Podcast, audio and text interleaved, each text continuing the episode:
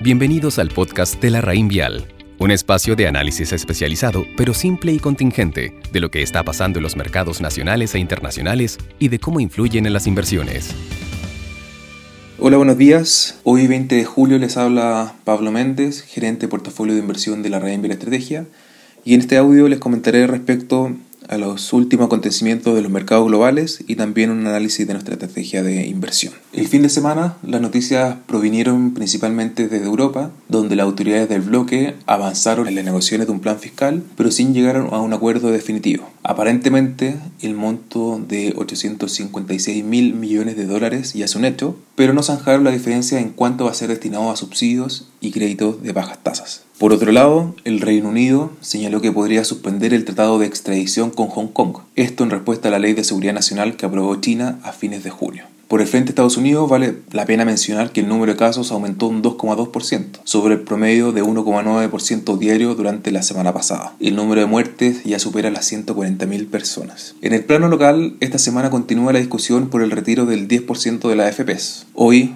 la Comisión de la Constitución del Senado debatirá hasta total despacho para que luego el miércoles sea votada. Cabe mencionar que, con la información que se tiene hasta hoy, la iniciativa ya tendría los votos suficientes para avanzar luego de que cuatro senadores de la coalición decidieran apoyar el proyecto. Por otro lado, es importante mencionar que el gobierno anunció ayer un plan de desconfinamiento. En este marco señalado para los mercados internacionales, hoy las bolsas abren a la baja. Los futuros del S&P 500 caen un 0,2% mientras que las bolsas europeas abren sin mayores variaciones relevantes respecto a la apertura. La tasa de los bonos de los 10 años se ubica en 0,61%, mientras que el dólar a nivel global se está depreciando marginalmente un 0,1%. Respecto a los commodities, destacar que el precio del cobre no abre con una variación significativa, está en 2,88 dólares la libra, mientras que el precio del petróleo WTI está cayendo un 1% a 40,18 dólares por barril. Respecto a los datos macroeconómicos relevantes del día, destaca solamente la publicación de la inflación de junio en Japón. Ahora, partiendo con el análisis de la semana pasada, comentarles de partida que, bueno, eh, los mercados desarrollados subieron un 1,5%, mientras que las bolsas emergentes cayeron marginalmente también un 1,33%.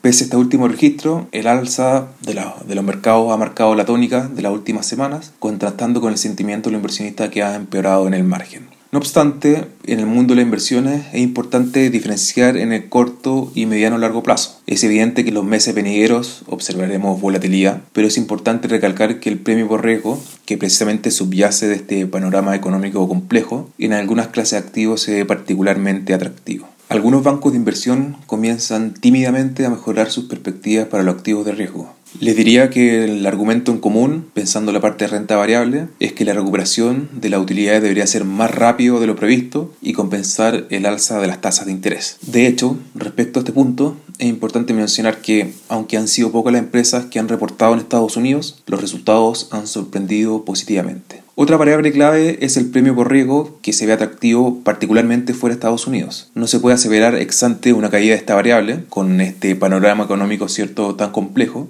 pero uno también debe reconocer que un valor más elevado, ya por algo más bien estructural, no sería particularmente malo para aquellos clientes que miran sus inversiones en el largo plazo. Sumando y restando, efectivamente se ven oportunidades que bien ustedes saben y le he comentando que me voy planchando en la parte de renta fija de riesgo, particularmente high y Asia emergente. No obstante, para el resto de las clases activos de renta variable, consideramos que la toma de riesgo aún se aprecia asimétrica como para justificar su posicionamiento. No hay que olvidar lo fundamental y que el COVID-19, pese a haber cierto avance a nivel de vacunas, está lejos de ser resuelto. Espero que tengan una muy buena semana.